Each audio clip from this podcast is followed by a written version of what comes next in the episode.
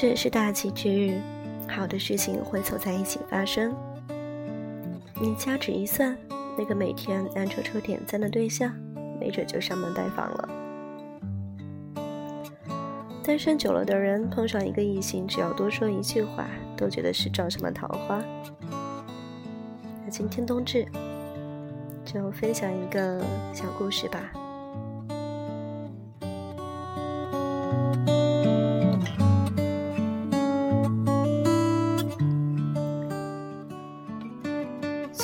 成为恋人有多少种可能呢？书童思考过千万种情况，一种也没有发生。和前任分手后，林怀陡然出现在生活里，无微不至。所谓春天分手，秋天习惯，此话不虚。到了冬天，书童的行李轻飘飘，装的都是林怀。哪怕早上喝的浓咖啡苦，将他吐槽一番，也觉得是甜的。已经认识很久了。林怀是大学的学长，爱好摄影。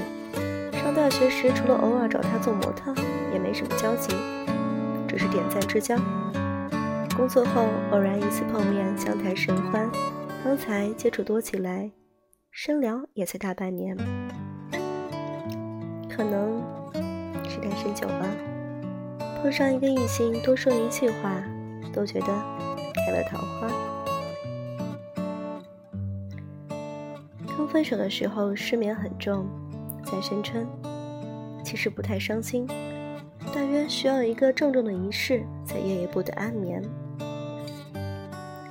失眠的时候，头痛眼重，又不敢吃褪黑素，生怕一觉睡到早上十点，只能眼睁睁看着太阳升起来，倒也不慌，闭着眼听歌，等林怀发消息过来，睁开眼，翻个身，他回个消息。明明有时候困得哈欠眼泪频出，还强撑着陪他谈天说地。你怎么又失眠啊？林怀笑他。因为你啊。不过没能说出口。林怀喜好分享各种音乐给他，有时候是晚上十一点，有时候凌晨三点。他在干什么？他说在剪片子，后来再问，他又改口，说在抽烟剪片子。深夜畅聊，总是会有一些微妙的感觉。躺在床上，举着手机，坐在被子里，周身黑暗，耳机里传过来他分享的歌，是声嘶力竭的躁动。或许不是音乐有多动人，而是此情此景，实在不能不让人情动。他听死亡金属，听藏尸胡，偶尔点开来会令人耳膜发麻。书童还是硬着头皮听了下去，夸赞好听，再不动声色地给他推荐网文。他从来没说喜欢过他。只说过喜欢过他。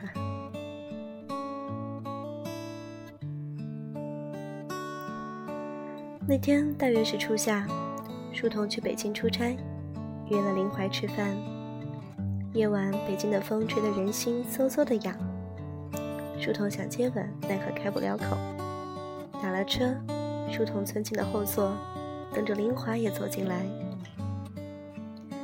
他好装作若无其事地睡在睡在他的肩膀上，可是，一扭头，却看见他蹲住在副驾。他只能眼巴巴地透过缝隙看他的背影，一时语塞。不知何故，喝醉了酒，说了些胡话。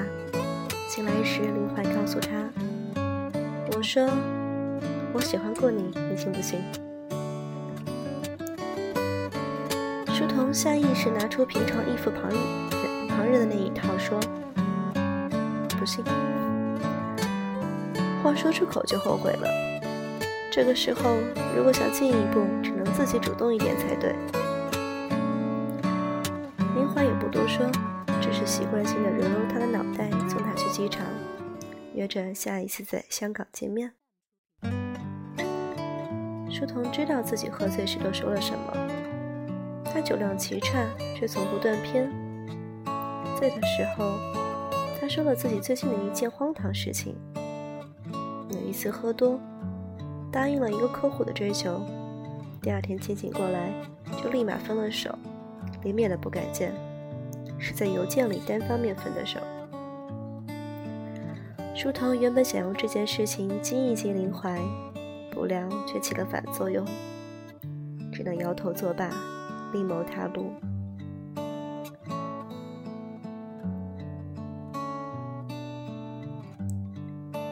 林怀如约来港时，刚入秋，书童俗气的带带他去了山顶。林怀是个壮汉，一九零的海拔，立在山顶观光台上，受风面积格外大些。书童。躲在他的后面，竟有种奇异的安全感。想起林怀分享的歌《Dirty Sexy》，林怀似乎很喜欢，可是他到现在都记不清歌手和歌词，甚至连旋律也都没什么印象。在他看来，这首歌最大的意义，兴许就只是歌名罢了。书童拉住林怀的衣角，说：“哎，你好大只啊！”林怀拍掉他的手，说：“直接说我胖不就行了？”书童笑嘻嘻的放了手。以前咱们不是在北京上大学吗？每到冬天的时候，我想要一个壮壮的男朋友，这样就算踩着故宫的雪也不怕冷了。林怀停滞了一秒，终于说：“拐着弯骂我呢。”手却不知不觉揽住了他的肩膀。“你怎么这么瘦啊？”书童扫了扫肩膀上他的手，揶揄他说：“这样就能平衡了嘛。”书童瘦瘦小小的，身量不足一米六。但在林怀身边，几乎没有存在感。可是，这样的搭配，他也觉得十分合适。在太平山顶说爱你的计划，最终也不能成行。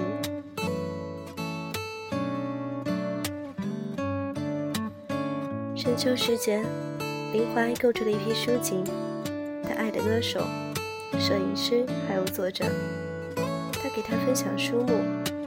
书童到最后也记不清楚作者和内容，林怀只给他发照片、发截图，他没办法用理性解释清楚的只言片语。他沉浸在这样的哑谜中，乐不可支。那一张照片，书童不动声色的保存，窃喜的标上星号。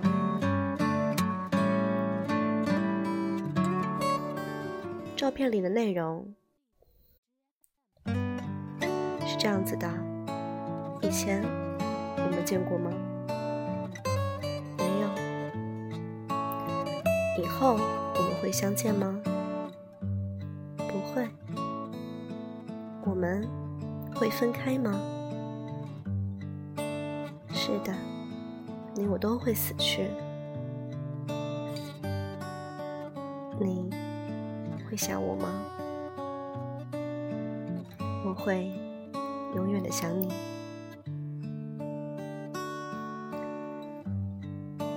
他摸不准林怀心里想些什么，也弄不明白自己到底在想些什么。明明快要水到渠成，总觉得还差了点意思。像爱吃的黑森林，要是上面不点缀一颗草莓，无论多好吃，它都不是一个完整的黑森林。书童给他递出一根根橄榄枝，全都被他有意无意挡了回来。他又不挑明以图，水来土掩的打太极，书童渐渐也觉得无趣。保存完毕，书童只是装模作样的回他：“不要再看这些违心的东西了。”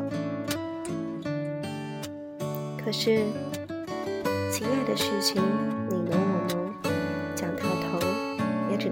新的东西去解释了。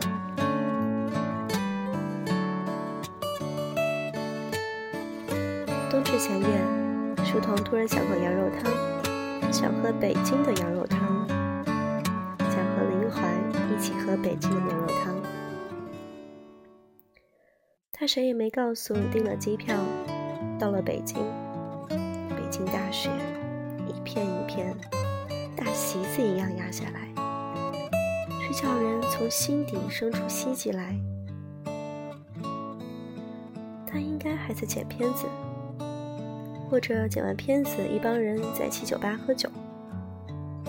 他应该还是在抽万宝路的爆珠薄荷，走在回家的大马路上，怀里捂着手机，生怕给冻关机。呼出气来，有雾气，也有烟圈。拨通林怀的号码，却显示已关机。给他发微信，回过来的是香港的坐标。他去了香港。四小时以前，他说他今晚要熬夜剪片子，可他现在在香港。林怀说：“想散散步。”可是北京太冷了，就过来了。书童有些气郁，并不是十分想说话，就一个人跑去母校吃午夜烧烤。他不太想回林淮，半年的战线实在太长，他记不清自己到底小心翼翼试探了多少次，全被他一句玩笑挡了回去。林怀一点一点吊起他的胃口，又不让他得偿所愿。即使是拉锯战，应该也攻破心理防线了。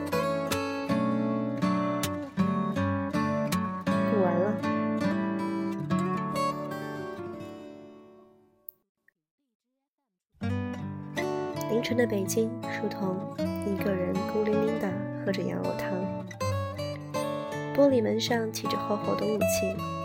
看不见外面是何种景象，举目四望，只是小小一方的苍蝇馆子，还有三三两两吃宵夜的学生。他忽然想起来，少年时第一次遇到林怀，他大一，林怀大三。他走进来，微低着脑袋，打开 PPT，给社团讲摄影技巧，他的幻灯片。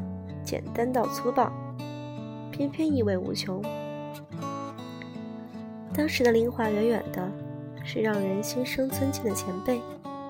如今世事变幻，已经离得这么近，关系却捉摸不透。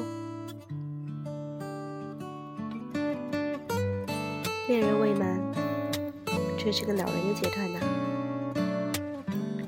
林华又发微信过来。你在干嘛呢？书童回他：“喝汤呢。”林怀问：“一个人？”书童更加生气：“难道和你？”林怀说：“我其实是想找你喝汤来着。”书童反笑，瞧得手机屏幕直响，想了想又觉得不合适。我也想找你喝汤的，林怀说：“那我现在去找你。”书童突然气结，又忍不住亲他：“你又不是我男朋友，你来找我干嘛？”林怀抖了条语音过来，那笑声张狂的很：“你又激我！”书童把手机贴着耳朵听了一遍又一遍。你又激我，你又激我，你又激我，你又激我。只听到放下手机，耳边还会有幻音。原来林怀一直都知道他打了什么算盘，这更叫人生气。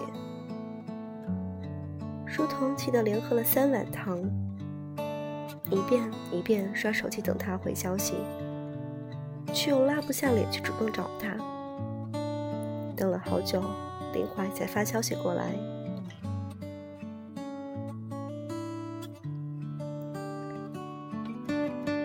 我什么都知道，可我还是想慎重的追你。书童捧着手机。霎时明白什么叫苦尽甘来，他也照着他那个语气语音过去，才不要。林怀说：“我来找你。”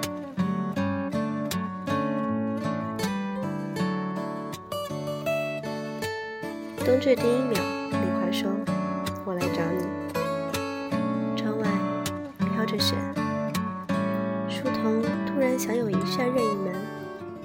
开就是香港的艳阳天，还有喝着羊肉汤、大汗淋漓的。